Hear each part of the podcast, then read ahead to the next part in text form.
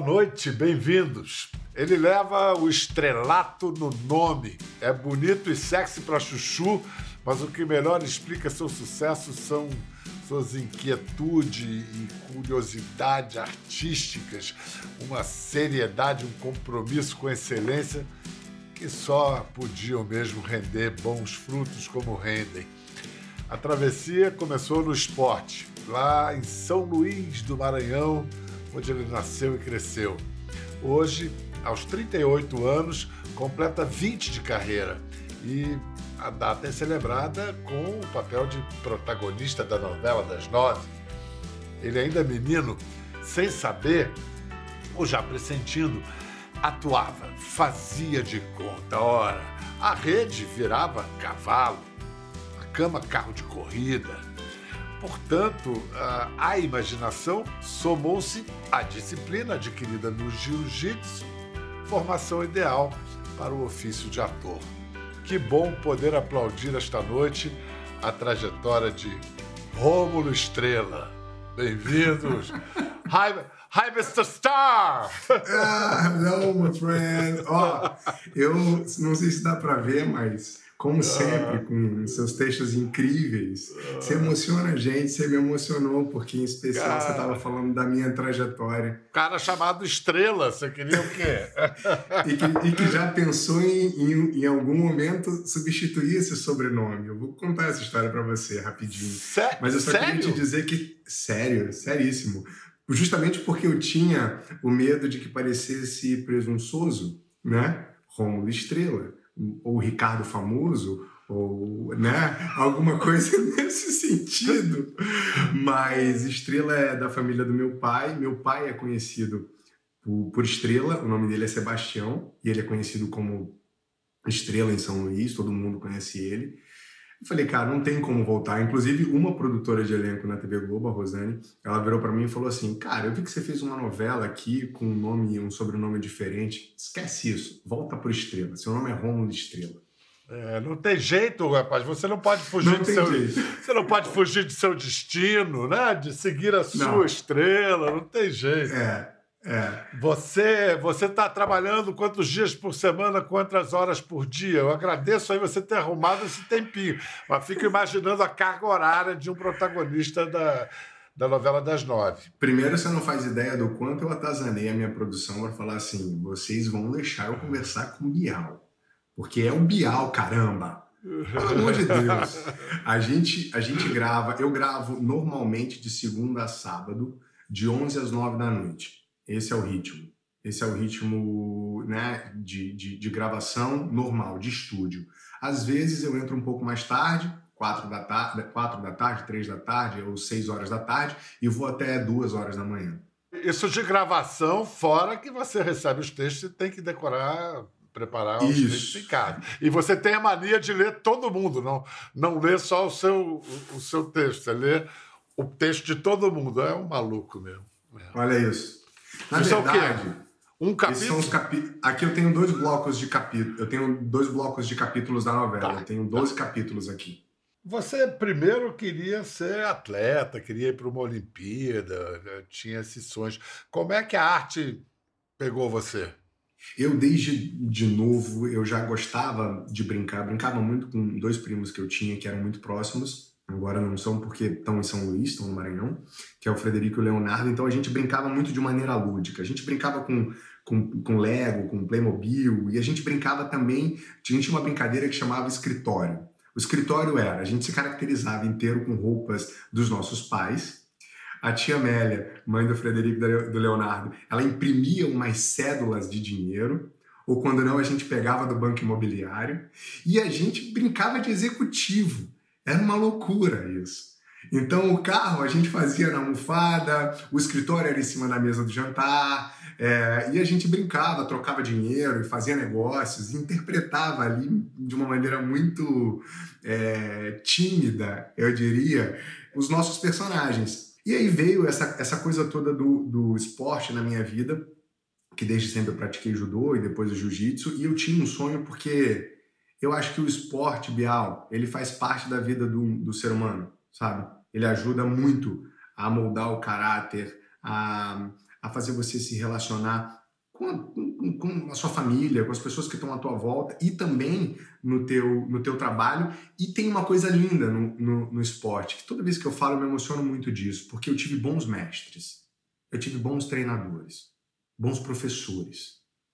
E meus mestres me ajudaram muito, muito. Eu aprendi muito com eles sobre é, respeito, sobre é, a, a, a compaixão, empatia, isso são coisas que o esporte trouxe para mim. E a gente, você sabe disso, você jogou basquete, você, você é um cara do esporte também, de uma família de, de esportistas. Isso é uma coisa que, que tá com a gente, cara. É, e que só o esporte dá. Porque eu não teria, acho que, sido ator se eu não tivesse com 7, 8 anos, 9 anos, é, exercitando tanto a minha, a minha criatividade como eu exercitei. Eu quero mostrar a criatividade, a imaginação da criança que esse cara foi com fotografias inéditas e exclusivas que a equipe do Conversa conseguiu, é, em que ele cavalgava um garboso corcel. Olha só o cavalo que ele cavalgava. Era o próprio Marcos Palmeira. Olha ele aí! Caraca, que barato! Ai, que maravilhoso, cara! É muito maravilhoso. Você vê que eu botei aí uma almofada um pouco maior, porque é o lombo do meu, do meu corcel, né? É a cela, Ele... é a cela. É a cela, e aí é, tem a claro. cela. Aí você vê, ó, tem, tem, tem uma toalha, tem um cobertor por cima que é Feliz, o um sorriso feliz da vida, amarradão. Ó, isso que eu tô segurando aí, o meu cabresto, ele é, a minha rédea, é uma faixa de judô. A minha faixa Olha de aí. judô. Essa daí já. Ó! Oh, agora! Segura, peão!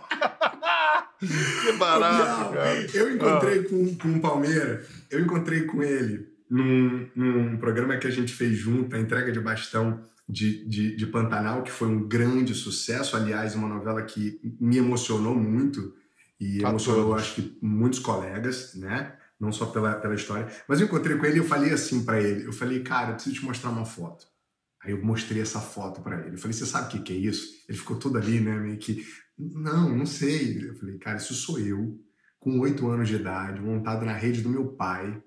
E ali é um cavalo. Eu sou você. Quer dizer, eu era você. em renascer.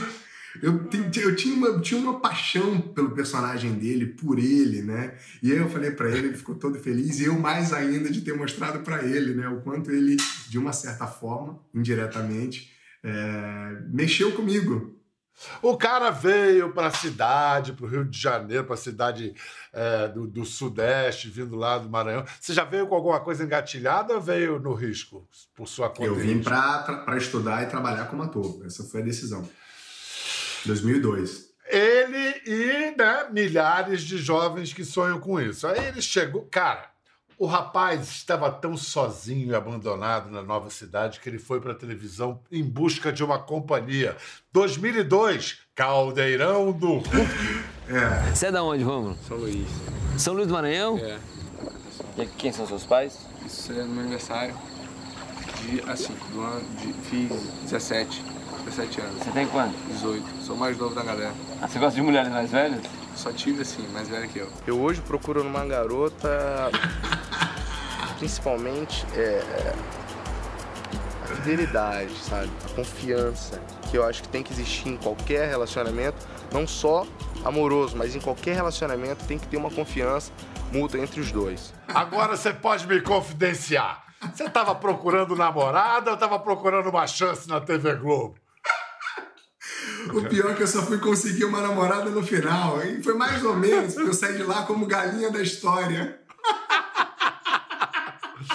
Você não queria namorada, não? Eu acho que era uma chance na TV Globo. Muito bom, você é um garoto, uma criança, 18 anos. Você vê? Mas olha só, você ah. quando olha para trás, isso faz exatos 20 anos. Aí todo mundo em geral fala assim: ah, passou voando. Passou voando. Yau. Passou rápido passou rápido, né? Mas eu te falo que eu aproveitei cada um dos anos, desses anos que, que passaram. E cada um deles foi fundamental para eu chegar aqui, onde eu cheguei agora. Você falou uma coisa muito linda, que é eu vim de São Luís com um sonho, como milhares de outros jovens e adolescentes que tentam não só ser ator, mas em busca de uma carreira. Eu consegui, cara, sabe? Eu ainda tenho muita coisa para realizar, mas quando eu olho para trás, eu não esqueço de vibrar e de me orgulhar da trajetória, do caminho até aqui. Eu acho que a gente tem que estar tá pronto, a gente tem que, obviamente, escolher um, um, caminho, seguir, trabalhar nele, porque as oportunidades elas aparecem. E para mim apareceu. Como esse programa foi também. É, você falou como Hamlet, né? O importante é estar pronto. Né? Há uma uhum. providência especial na queda de um painel. É. O importante é estar pronto. E é o seguinte: é você, você não só estava pronto, quer dizer, aquela coisa, ah, deu, so, deu sorte, ah, aconteceu um acaso, ah, coincidência. É porque o cara trabalha, trabalha e dá chance a que essas coisas aconteçam.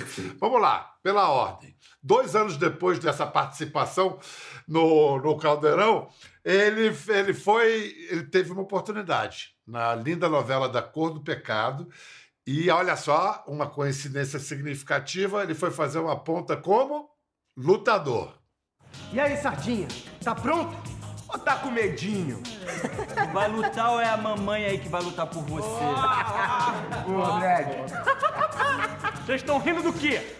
Vão se preparando pra chorar que eu vou encaçapar vocês. Isso mesmo. É. que maravilhoso. Significativo. Você olha para que. Assim, você fala como se você tivesse. Não é, não, é isso. Eu tracei uma trajetória, mirei lá e fui adiante. Mas você tinha uma, um planejamento, não tinha? A longo prazo? O tempo todo, Biel. O tempo todo. Eu acredito muito. Eu, sou um, eu, eu, tenho, eu tenho muita fé, né? Sempre tive. A minha mãe, ela é responsável por isso. Católica? Mas católica. Mas eu eu acredito na força do trabalho, cara. Eu acredito na dedicação. Eu venho do esporte, né, cara? Eu preciso treinar.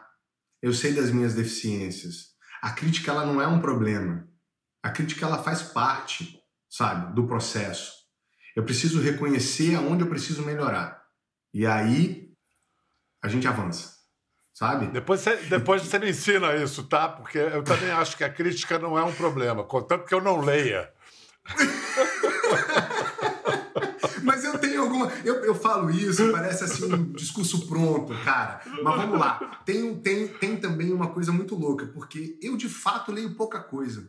Eu de fato busco pouca coisa. E às vezes, quando eu acho que eu preciso fazer algum comentário ou falar alguma coisa, ou seja, entrar na discussão, eu entro também. Mas eu, de fato, leio pouco, então me, me atinge menos.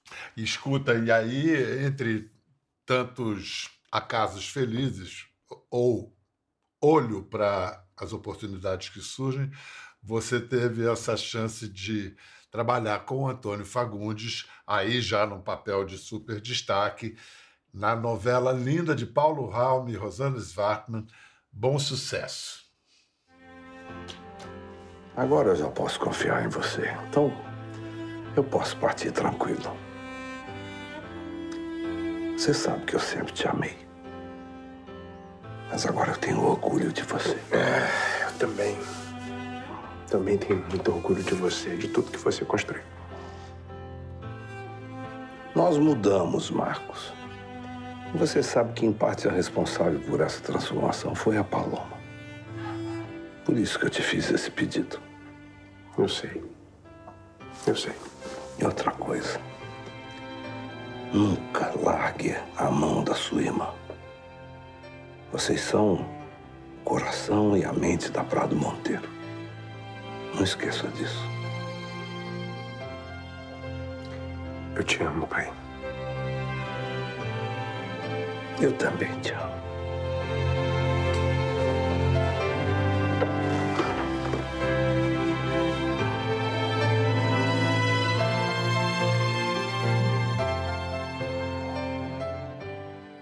Cara. Muito emocionante. Você estava acabado ah, é? ali, né? Não parecia atuação, é. né? Você estava.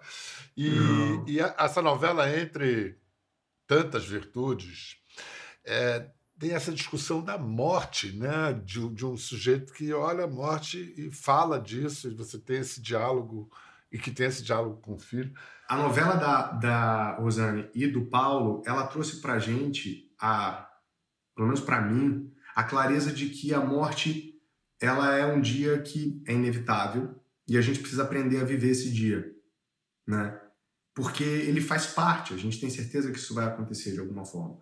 E também faz com que a gente, e hoje eu estava até falando disso na TV Globo, inclusive, é, a gente viva o dia de uma maneira intensa, cara.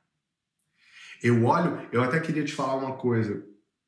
Eu vi, eu acho que foi com você, sim, uma entrevista que você fez com o Rickson Grace. E ele fala da construção que ele fez, né? Na, na, verdade, depois eu vi uma com você e depois eu vi uma outra que ele fez para um canal de luta. E ele fala que ele construiu todo um, um altar para o filho dele. E ele hoje é aquele cara que se um filho liga, ele retorna para casa. Eu vivo minha vida de, de, de uma certa maneira assim também. Se o Theo precisa de mim, se a Nima precisa de mim, eu me dedico a um tempo, a esse tempo que ele precisa para conversar, para falar. E meu pai, eu, meu pai a minha mãe e a minha irmã que estão longe, eu cobro diariamente. Eu falo, vamos falar? Me liga. Porque os meus pais, eles ficam, ah, não vou te atrapalhar, papapá, não quero te ligar. Eu falo, me liga. Nem que seja para dizer assim, ó, eu tô com saudade. Ah, eu tô ocupado, te ligo já. Pum. Te amo. Pum. A gente entender que a gente precisa viver a vida, assim, o dia, sem deixar nada para depois, cara, é fundamental e resolve um monte de coisa. Essa novela do Paulo e da Rosane, ela, ela trouxe isso, acho que, pro elenco todo. E me trouxe esse cara, que é o Fagundes, que ficou um grande amigo, que é um cara que eu, eu admiro pra caramba, que é um cara que, que a, a história dele é parte da história da televisão brasileira. E é um privilégio poder sentar com ele, conversar com ele e fazer cena com ele. Então, não vou nem comentar.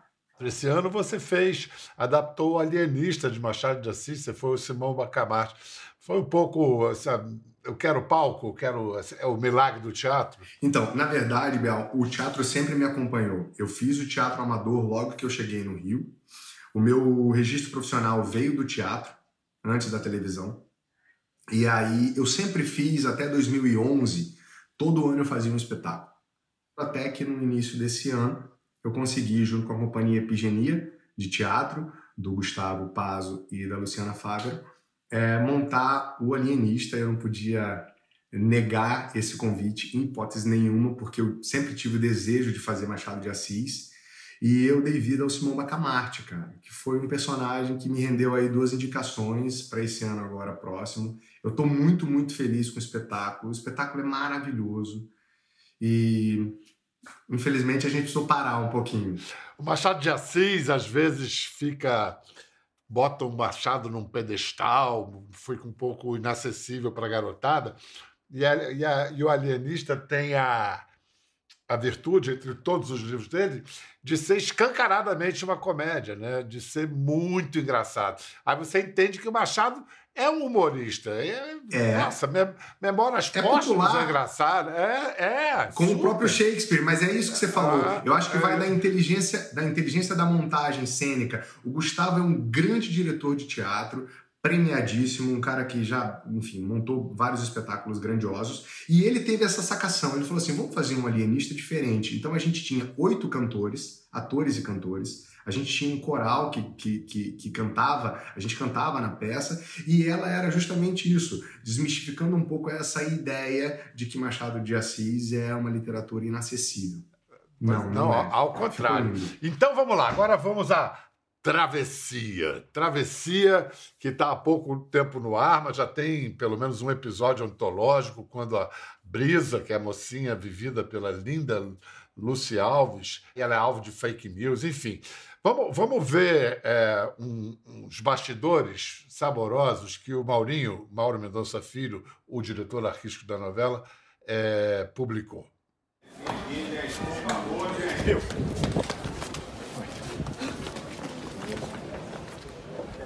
Como tá saindo? Botou os óculos aqui. Óculos, sem óculos, sem óculos. E aí, é, é, perfeito, Lu. Essa batida é muito forte. É, você não precisa puxar. Você, você sai aqui Você só, você, você, quando eu ver que você colocou a mão, você segura, você apoia, só apoia, ó. Mantém aberto, mantém aberto, mantém aberto.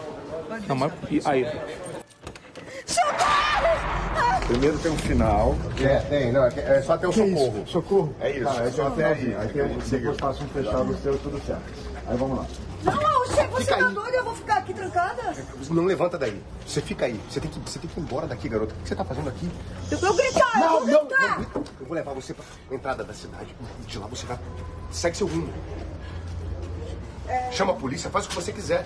Como é que você entrou aqui, vai? Como é que você entrou aqui? Querem, querem me matar, querem me matar. Querem quem quer te Eu não sei, é um, gente que eu nem conheço me sacaram na praça. Por favor, me ajuda, eu tô toda machucada. eu Não, não, não, não, não, não, fica aí. Aí. Vou te levar pra Eu não vou cidade. Você vai, aqui. você, Você você pede ajuda, eu você vou fala com quem aqui você quiser. Não, eu vou gritar. Vai gritar. Vai gritar. Você vai Eu acho que eu vou ficar em beira de estrada. ficar, porque senão você vai acabar com a minha vida. Você Se entendeu? você me deixar nessa beira de estrada pra me machucar, eu vou dizer que foi você que fez isso comigo. Que legal, né? Ver a construção da cena, né? Pô, É. muito legal, muito Ah, legal. Você é uma grande atriz, Bial. Ela é maravilhosa. Que é uma porra que você falou, linda e uma potência. Uma potência. Uma mulher en- entregue à arte. Aí já tem uma coisa de triângulo, aí vai virar um quadrado amoroso com a Jade. é, cara, São muitas coisas, são muitas travessias. não, não, vamos, não- não vamos dar spoiler, não. Vamos só falar que é Vamos o voltar um seguinte, pouco. Essa cena foi rodada em São Luís. Olha, olha que barato, que viagem na cabeça desse cara. Voltar à cidade onde ele nasceu, fazendo novelaça e tal. Fico imaginando, você estava falando há pouco, há pouco da sua família. Sua mãe e seu pai devem ter ficado babando, você lá, você, Babando. você ia comer em casa, como é que você manteve a.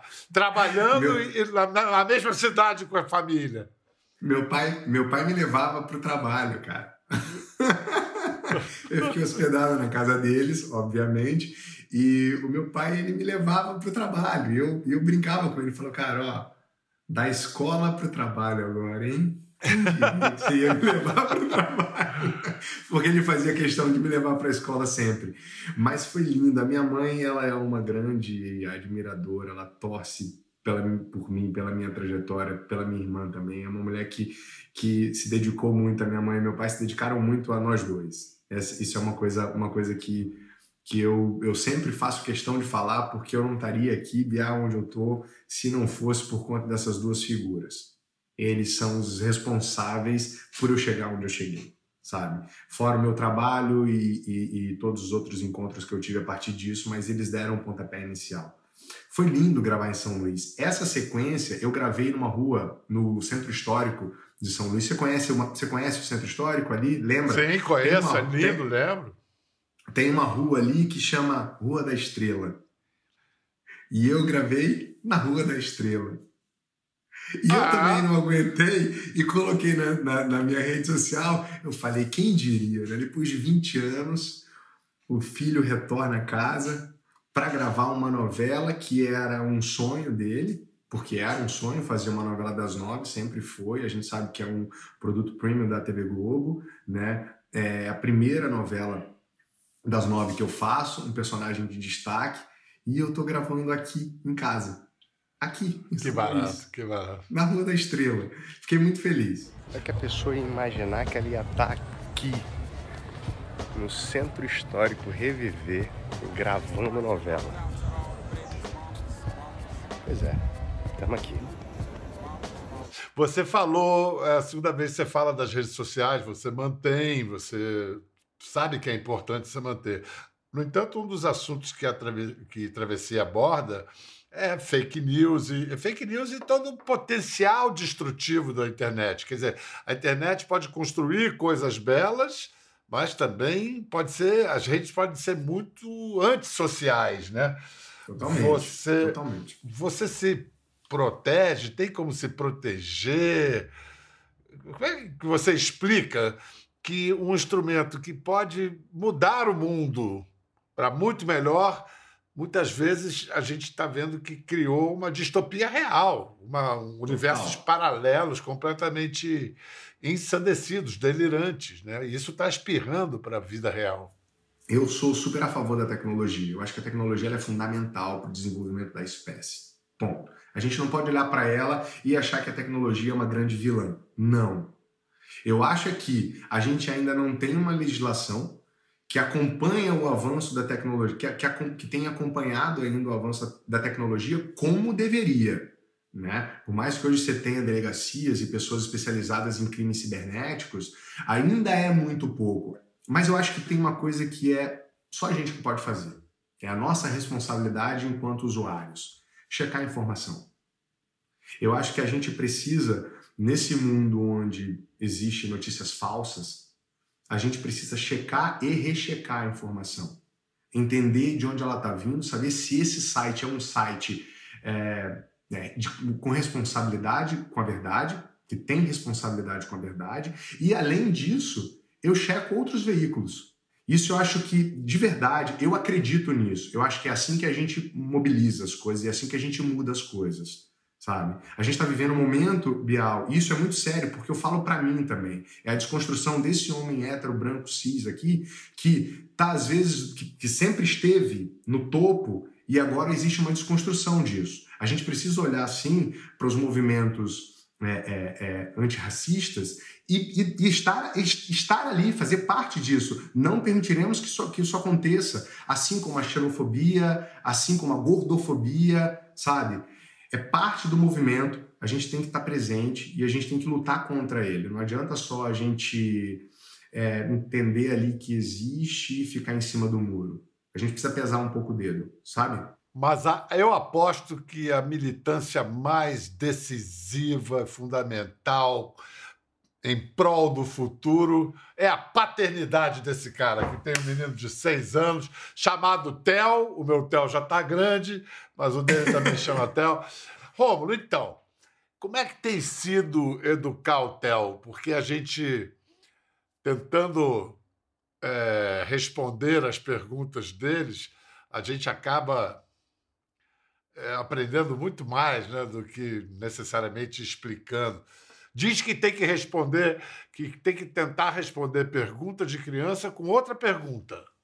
Cara, o Theo tá me perguntando coisas incríveis também, mas respondendo a tua pergunta, educar é uma, é uma grande loucura, né? O Theo, ele é um garoto de seis anos, é, Claro, dentro da realidade de uma criança de seis anos, a gente não, não, não, não faz questão de ultrapassar nenhum limite, de passar por cima de nada. Ah, muito pelo contrário, a ideia é que ele seja criança, criativo, com liberdade. Com liberdade para dizer: tô com fome, é, tô com sono, tô com medo, é, tô feliz, sabe? Tô curioso. E isso são coisas que a gente ajuda a nomear para que ele saiba o que ele está sentindo e tenha uma comunicação mais efetiva, sabe? Em que, que você se reconhece nele? O Theo em nada parece comigo no, no físico. Ele é a mãe dele. Mas o gênio e, e todo o resto é o, sou eu. E eu falo isso porque, cara, a gente é muito teimoso os dois, sabe? A gente... As pessoas falam, precisam falar pra gente duas, três vezes uma coisa. Então, eu acho que a gente é muito parecido nesse aspecto, assim, né? Uma criança muito teimosa, no, no, no, no bom sentido também. Ele é um garoto que ele tá ali sempre muito curioso e ele vai e pergunta e, e, e, quer saber por que, que acontece do jeito que acontece e a gente aqui tentando sempre né, né equilibrar o que, que a gente pode dizer ou o que, que a gente pode responder para ele com uma pergunta. Mas o Theo, por exemplo, já viu você atuando, já viu a novela? É muito tarde para ele, né? É, é, é. Mas ele já viu as chamadas. Ele precisa dormir cedo, porque se ele não, ele não acorda no dia seguinte. Mas ele olha as chamadas e ele já consegue me reconhecer. Então ele olha lá o papai e fala: Ih, pai, você. Ele já sabe que o meu trabalho é esse. E gravar uma cena que passa na televisão, sabe? Ele ainda tá tateando algumas coisas, mas ele já entende que o pai dele faz esse trabalho. Vai ter irmãozinho, será? Ou irmãzinha? E ah, isso é uma questão aqui nessa casa. É. Eu Desculpe, outro dia... Toquei não, no assunto. Dia... Não, não, não. Eu, eu, eu converso muito com a Nilma. Agora, ela tá num momento super, assim, de trabalho intenso. E é como ela fala, ela fala, cara, agora eu não consigo nem pensar nisso e a gente do lado de cá só respeita. Mas o desejo é que sim, queríamos um, um irmão pro Theo. A gente estava assistindo um filme o, o Poderoso Chefinho, e o Poderoso Chefinho é sobre isso, uma criança que recebe o um irmãozinho em casa, né? Que chega como grande chefinho da história toda. Aí no final do filme, eu virei para ele e falei assim: e aí, você curtiu o filme, cara? Ele falou: pai, gostei, hein? Acho que eu quero um irmão. Eita! Boa Eu sorte. falei, vamos lá conversar com a mamãe, vamos ver se ela muda de ideia. Sacanagem, hein? Pô. Rômulo, cara, que bom que a gente conseguiu. Enfim, desencantamos a nossa conversa. Quebra tudo, continua brindando a gente com esse trabalho excepcional. Obrigado. Tudo de bom aí pra família toda. Vocês merecem tudo que vocês desejam. Muito obrigado. Beijo enorme, viu? Pra você e obrigado pelo espaço. E pra todos vocês em casa também. Até a próxima. Ficou curioso para ver as imagens do programa? Entre no Globoplay. Até a próxima.